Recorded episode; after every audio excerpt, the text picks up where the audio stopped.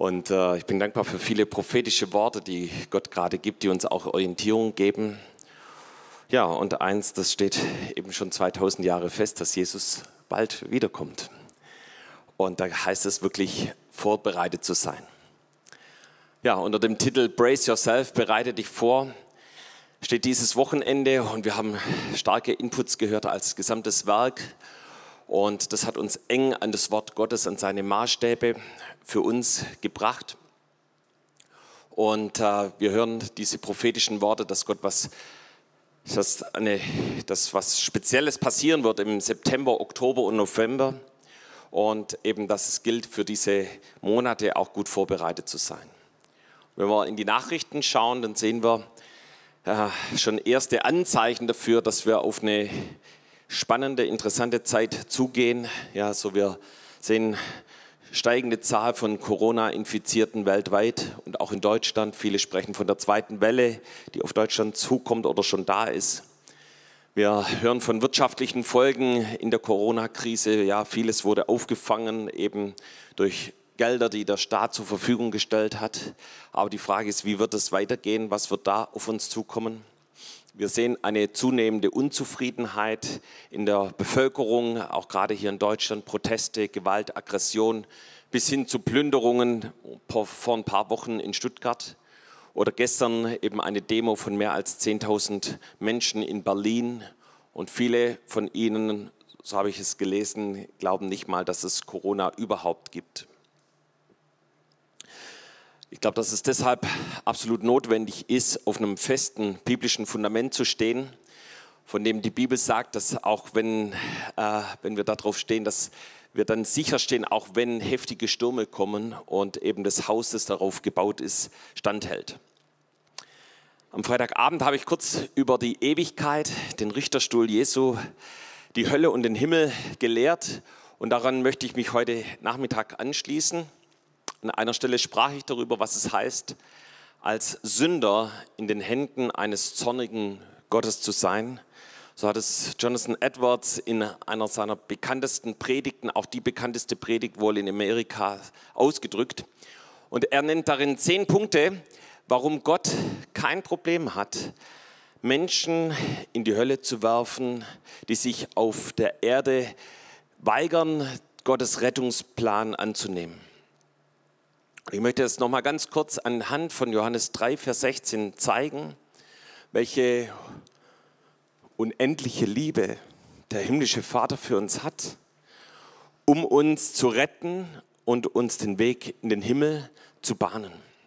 Johannes 3, Vers 16, für die, die nicht wissen, was dort steht, heißt es, denn also hat Gott die Welt geliebt, dass er seinen eingeborenen Sohn gab, damit alle, die an ihn glauben, nicht verloren werden, sondern das ewige Leben haben. Und das ist der größte Liebesbeweis des Universums. Gott schickt seinen einzigen Sohn auf diese Erde und er schaut zu, wie er verspottet, gefoltert, gekreuzigt und schließlich gestorben ist.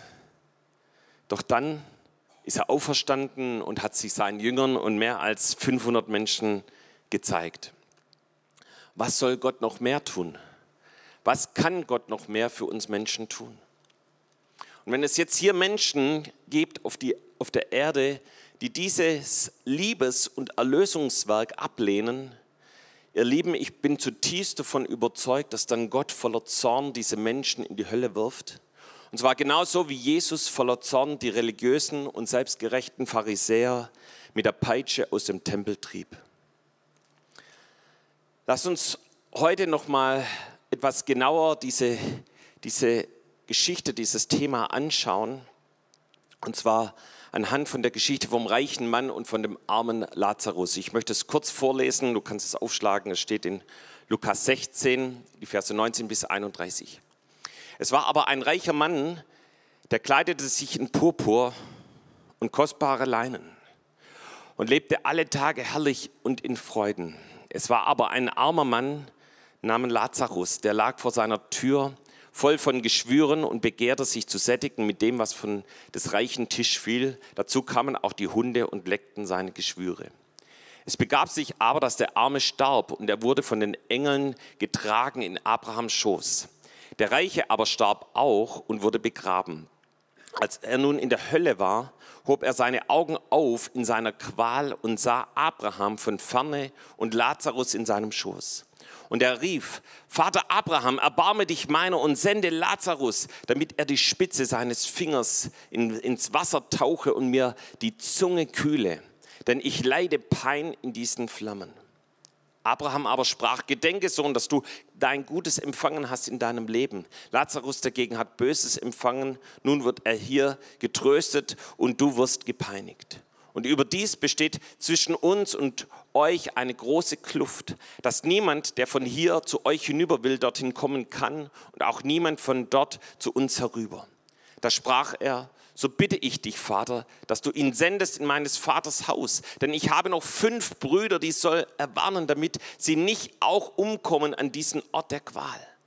Abraham sprach, sie haben Mose und die Propheten, sie sollen sie hören. Er aber sprach, nein, Vater Abraham, sondern wenn einer von den Toten zu ihnen ginge, so würden sie Buße tun. Er sprach zu ihm, hören Sie Mose und die Propheten nicht, so werden sie auch nicht überzeugt zeugen lassen von jemand von den Toten auferstünde. Ja, das ist die Geschichte. Und ich möchte einfach mal die beiden kurz gegenüberstellen und vielleicht haben wir die Folie dazu.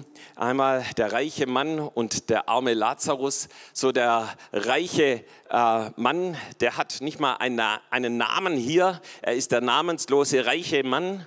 Der arme Mann dafür heißt Lazarus. So die Beschreibung, die Jesus äh, in diesem Gleichnis ihm gibt, er kleidete sich in purpur kostbaren Leinen, er lebte alle Tage herrlich und in Freuden. Und bei Lazarus sehen wir, er lag vor seiner Tür voll von Geschwüren, er begehrte sich zu sättigen mit dem, was von, den, von des reichen Tisch fiel und die Hunde leckten sogar seine Geschwüre. Und nach dem Tod sehen wir, dass eben der reiche Mann in die Hölle geworfen wird und Lazarus kommt in den Himmel und so schön wie das hier beschrieben wird, von Engeln getragen, kommt er in Abrahams Schoß. Und die entscheidende Frage hier ist, was war diese verdammte Sünde, die den reichen Mann in die Hölle brachte? Ich weiß nicht, hast du dich das schon mal gefragt? Was war die Sünde des reichen Mannes, damit er in der Hölle, dass er in der Hölle gelandet ist? So, ich muss ganz ehrlich sagen, ich habe mich das auch schon mal gefragt. Was, was, was war da eigentlich los? Und ich bin so dankbar für den Evangelisten Reinhard Bonke, der mir vor kurzem die Antwort darauf gegeben hat. Äh, er ist jetzt im Himmel, ja, aber seine Botschaften und die Botschaften des Evangeliums, die werden immer noch weitergegeben. Und wir wollen uns das mal ein bisschen genauer anschauen. So, Lukas 16, Vers 19 sagt, dass er ein reicher Mann war, als er auf dieser Erde lebte. Kann es sein, dass er in die Hölle kam, weil er ein reicher Mann war? Was würdest du sagen? Ja oder nein? Nein. Ja. Also ja, nein. Äh, also nein natürlich. Ja. Äh, der Reiche kam nicht in die Hölle, weil er reich war. Und der Arme kam nicht in den Himmel, weil er arm war. In einer Nacht starb dieser reiche Mann in dem Palast und der Arme starb außerhalb des Palastes. Jesus erzählt weiter in diesem Gleichnis, dass der reiche Mann seine Augen auf dieser Erde, als der reiche Mann seine Augen auf dieser Erde schloss, öffnete er sie erst wieder in der Hölle. Der reiche Mann starb und im nächsten Moment war er in der Hölle. Dann sagt Jesus weiter, als der arme Mann starb, kam er im nächsten Moment von Engeln getragen in Abrahams Schoß in den Himmel. Das ist der Ort des größten Trostes. Das beschreibt die Bibel als Paradies. Das ist der Ort der Gesundheit. Das ist der Ort des Wohlstandes. Das ist der Ort der Herrlichkeit. Das ist der Ort der Gegenwart Gottes, wo eben alle, die im Himmel sind, in Ewigkeit für immer mit Gott Gemeinschaft haben. Darüber sprechen wir hier. Und durch ein Wunder konnte der Mann in der Hölle einen Blick in den Himmel werfen. Er sah den armen Mann, der immer von, vor seinem Haus saß und eben in Abrahams Schoß liegen. Und jetzt kommt die Unterhaltung. Und die wird uns Antwort geben auf diese verdammte Sünde des reichen Mannes. Der reiche Mann in der Hölle schrie, lasst Lazarus mit einem Tropfen Wasser in die Hölle kommen. Ich werde hier von diesen Flammen gequält. Doch das war nicht möglich, denn es gibt keine Brücke zwischen dem Himmel und der Hölle. Niemand kann hoch und niemand kann runterkommen.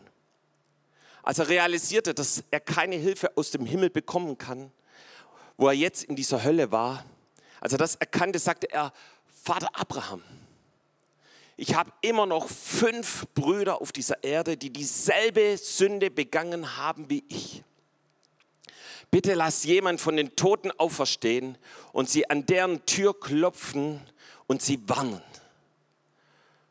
Und Abraham sagte, ey, sie haben Mose und sie haben die Propheten. Und damit meint er, sie haben das Wort Gottes, sie haben die Maßstäbe Gottes.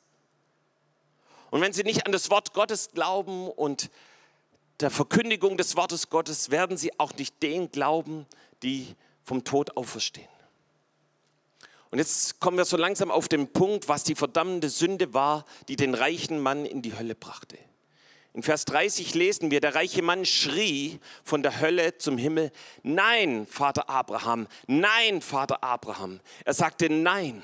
Und hier können wir erkennen, was diesen Mann in, der, in die Hölle brachte. Dieser Mann in der Hölle sagte Nein zu Abraham in der Hölle. Aber vorher in seinem Leben hat er Nein zu Jesus gesagt. Und sein Nein zu Jesus ist die größte Sünde, die ein Mensch jemals begehen kann. Und wir stehen hier und wir hören an diesem Wochenende das Wort Gottes. Und ich möchte diesen Namen und das, diesen Namen aussprechen, diesen Namen ausrufen. Und ich bete und hoffe, dass dieser Name sich in dein Herz durch den Heiligen Geist einbrennt. Das ist der wunderbare, unvergleichliche Name. Der Name, der über allen anderen Namen steht. Und dieser Name ist Jesus. Komm, lass uns mal gemeinsam Jesus aufrufen. Ja, Jesus. Komm, ich zähle auf drei und dann rufen wir gemeinsam Jesus. Eins, zwei, drei. Jesus. Das ist der einzige Name, der rettet. Das ist der einzige Name, der uns in den Himmel bringt. Kein anderer Name. Das Wort Gottes sagt, wer den Namen des Herrn anruft, der wird gerettet werden. Und ihr Lieben, wir haben das Wort Gottes. Wir haben die Bibel. Wir glauben an das, was das Wort Gottes sagt. Und äh, das ist das Entscheidende, dass wir danach leben, dass wir nicht so sind wie dieser reiche Mann, der Jesus, und ihr wisst, dass in der Bibel das Wort Gottes genauso auch Jesus genannt wird, dass wir das ablehnen, dass wir das von uns stoßen. Und wisst ihr, ich möchte hier noch an der Stelle ein Zeugnis anschließen. Ähm, der eine oder andere kennt es von einem Pastor Daniel aus Nigeria. Und er ist vom Tod zum Leben auferstanden. Und sein Zeugnis ist zu 100 Prozent bewiesen. Also es ist dokumentiert, es ist belegt.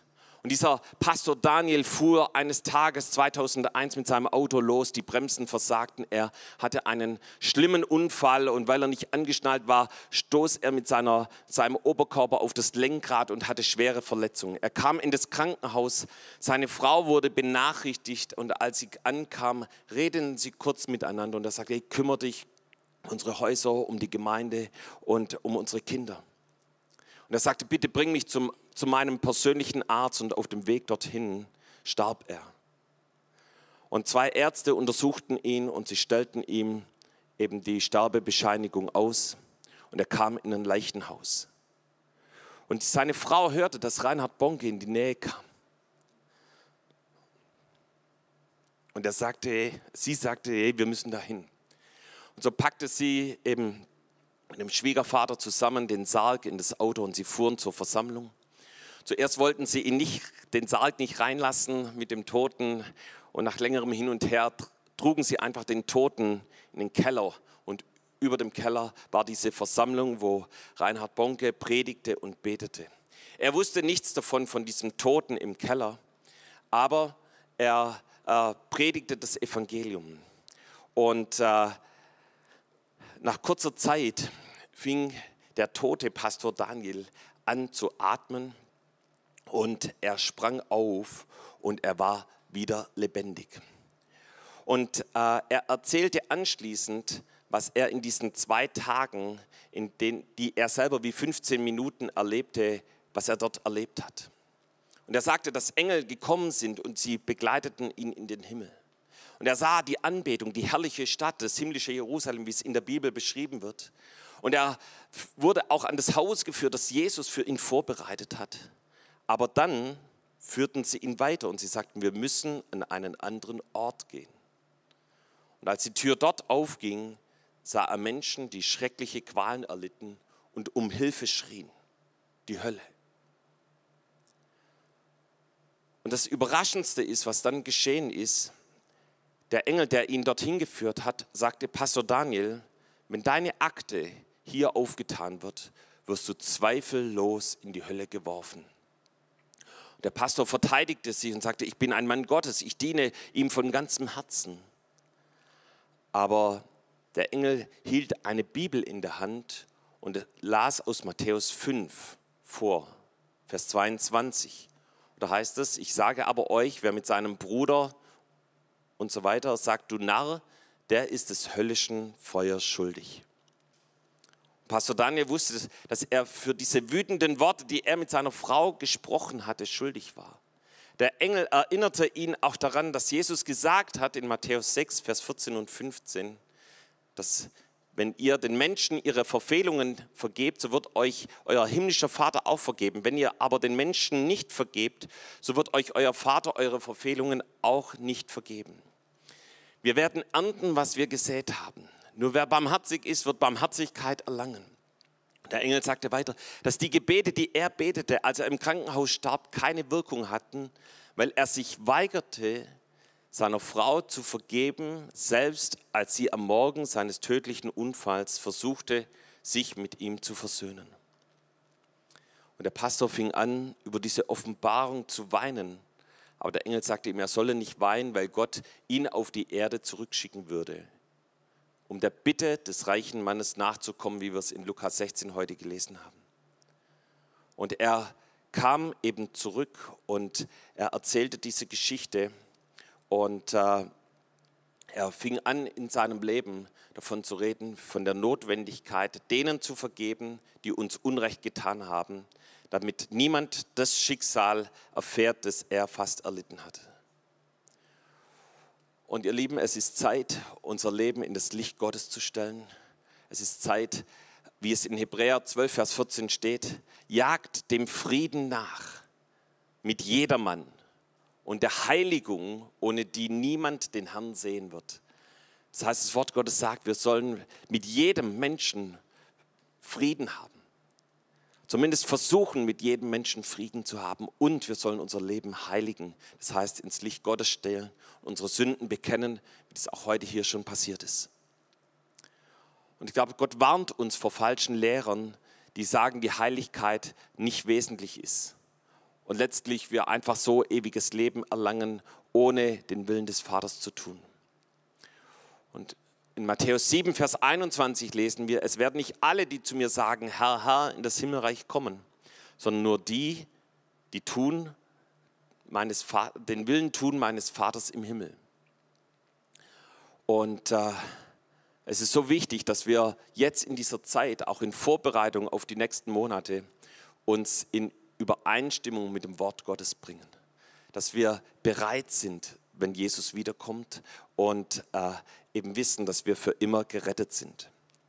Und es gibt eine, eine Endzeitrede in Matthäus 24 und da gibt es drei Gleichnisse, das geht bis nach 25 hinein. Und die möchte ich hier nochmal kurz erwähnen. Matthäus 24, da lesen wir von dem treuen und von dem bösen Knecht. Und der böse Knecht, der, ja, der ist eigentlich auch so Teil, man würde heute sagen, vielleicht Teil der Gemeinde, aber er lebt sein eigenes sündiges Leben. Und äh, in den letzten Versen lesen wir, er wird in Stücke gehauen und ihm sein Teil gegeben bei den Heuchlern. Da wird sein Heulen und Zähne klappern. Ja, das spricht von der Hölle, von denen, die heucheln, die ein Doppelleben leben. In Matthäus 25, in dem nächsten, lesen wir von den klugen und von den törichten Jungfrauen. Viele kennen dieses Gleichnis von den zehn klugen und törichten Jungfrauen. Und eben die, die Törichten wir lesen nicht von irgendeiner Sünde, die sie tun, aber wir lesen davon, dass, dass sie keine Ölreserve haben. Und wir hatten am Freitag eine Gebetsnacht und Gott hat ein prophetisches Wort gegeben, dass er jetzt dieses Öl aufdreht, wie so ein Hahn aufdreht, dass wir unsere, unsere Ölreserven füllen. Und die nicht bereit waren, die konnten nicht zu Jesus, zum Bräutigam hineinkommen. Wir lesen Vers 12. Er antwortete aber und sprach, wahrlich, ich sage euch, ich kenne euch nicht. Ja, die Tür war verschlossen und sie konnten nicht hinein. Und zum Schluss lesen wir von den anvertrauten Zehnten in Zentnern in Matthäus 25 und von den unnützen Knecht, der eben das, was Gott ihm anvertraut hat, nicht investiert hat, sich nicht hingegeben hat, sondern es vergraben hat. Und da heißt es, den unnützen Knecht werft in die Finsternis hinaus, da wird Heulen und Zähneklappern sein. Ihr Lieben, das ist das, der Maßstab Gottes, das sagt das Wort Gottes. Zurück zu dem reichen Mann. Sein Nein zu Jesus, sein Nein zu dem Wort Gottes, zu seinen Maßstäben, sein Nein zu einem Lebensstil der Buße brachte ihn in die Hölle. Und wenn wir ihn genau anschauen, war das sein Leben gekennzeichnet von seinem Selbst, von Selbstgerechtigkeit, von Selbstbezogenheit, von Selbstumdrehung, von Selbstbestimmung. Ja. Und Selbstgerechtigkeit, das kannst du daran erkennen, dass immer die anderen schuld sind. Du kannst es bei den Pharisäern und Schriftgelehrten sehen. Ja, äh, ich danke dir, dass ich nicht so schlimm bin wie dieser Sünder. Ja, immer zeigen sie auf den anderen, aber schlagen sich nicht selber auf die Brust. Und im Gegensatz zur Gerechtigkeit in Jesus reingewaschen sein zu seinem Blut. Selbstbezogenheit sind Menschen, die reden immer über sich selber, was mit dem, wo sie beschäftigt sind, was ihnen wichtig ist. Der reiche Mann, der arme Lazarus, der vor seiner Tür war, war ihm egal. Erst als er in der Hölle war, hat er an ihn gedacht. Selbstumdrehung. Alles dreht sich um dich selber. Dass es dir gut geht, dass du genug hast und so weiter. Die Bibel lehrt, dass wir unser Leben verlieren sollen, hingeben sollen. Und Selbstbestimmung, wir haben das heute hier schon mehrmals gehört, ist die Frage, wer ist die letzte Instanz in deinem Leben? Hat Jesus und das Wort Gottes die letzte Instanz in deinem Leben? Alles drehte sich bei dem reichen Mann um sich selber und nicht um Jesus, nicht um sein Wort, nicht um seine Vorgaben. Und selbst in der Hölle kommandiert er, beschwert er sich und lebt in seiner Selbstbezogenheit weiter. Und ihr Lieben, ich möchte abschließen mit etwas, was ich selber erlebt habe, das ist schon einige Jahre her. Ich war damals hier schon in der Gemeinde, ich habe evangelisiert in unserem Treffpunkt Jesus Live, in dem Team. Und nach außen hin sah mein Leben eigentlich ganz gut aus. Aber wir erlebten viel Widerstand und manchmal war es mir leid, irgendwie wieder auf Menschen zuzugehen, abgelehnt zu werden und solche Dinge zu erleben. Gleichzeitig war ich sehr gesegnet. Ja, ich hatte Seminare angefangen zu geben und Computersprachen unterrichtet. Und irgendwie ähm, hat es ganz gut funktioniert. Die Leute waren begeistert. Die haben mir geklatscht immer am Ende der Schulung und mir Wertschätzung ausgedrückt in den Bewertungen und ich weiß nicht was alles. Und irgendwie ist auf einmal die Welt, die Karriere so interessant, so schön geworden, ja, gut Geld zu verdienen, reich zu sein.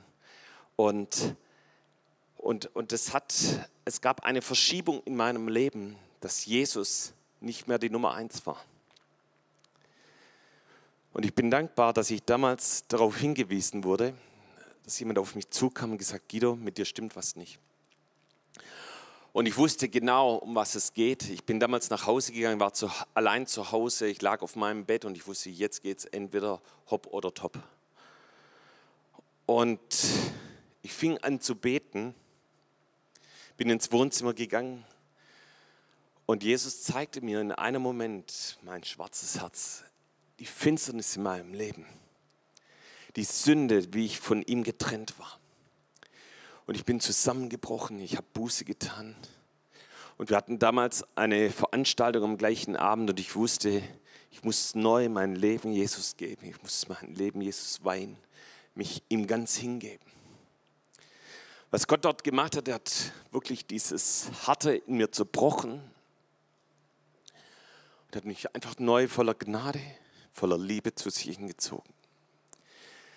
Wenn ich damals in diesem Moment gestorben wäre, ich glaube, mir wäre es gegangen wie diesem Pastor Daniel. Ja. Ich weiß nicht, ob Jesus mich zurückgeholt hätte, aber deshalb ist es wichtig, dass wir unser Leben ausrichten nach dem Wort Gottes und nach seinen Maßstäben. So, der reiche Mann hat Nein gesagt zur Nachfolge. Nein gesagt zur Buße. Nein gesagt, den Preis zu bezahlen. Nein gesagt, den schmalen Weg zu gehen. Ich bin zutiefst davon überzeugt, dass der arme Lazarus, oh, er hatte Grund genug, bitter zu sein, anklagend zu sein, Vorwürfe zu haben. Aber er hat Buße getan. Er hat sein Leben gereinigt vor dem lebendigen Gott. Und ich glaube, und da möchte ich mich anschließen an einen Input von Jobst, dass heute Tag ist, Ja zu sagen. Zuallererst mal Ja zu sagen zu Jesus, zu einem neuen Leben in Jesus. Ja zu sagen, dass Jesus den ersten Platz in deinem Leben einnimmt. Ja zu sagen zu Buße und zu Umkehr. Wisst ihr, ich komme von der Landwirtschaft und äh, bin dort groß geworden. Ich war nicht immer kein begeisterter Landwirt, ja, aber ich habe gesehen, was dort abläuft. Und wir haben jeden Herbst haben wir gepflügt, das Oberste nach unten gekehrt. Und das ist Buße, ist Umkehr. Mein Vater hat nicht irgendwann mal gesagt, ach, diesen Herbst habe ich keine Lust. Das lassen wir. Sondern Buße heißt, dass wir unser Leben immer wieder neu ins Licht Gottes stellen. Und das heißt, ich wende mich ab von jeder Form der Selbstgerechtigkeit, der Selbstbezogenheit, der Selbstumdrehung. Und ich sage Ja zu einem völlig neuen Leben in Jesus. Und ich sage Ja, für immer gerettet zu sein. Hey, wir sagen Ja zu einer ewigen Erlösung. Jesus gibt uns heute ewiges Leben, wenn wir ihm nachfolgen. Setze heute dein Ja unter das Kreuz. Amen. Lass uns gemeinsam aufstehen, wollen noch zusammen beten.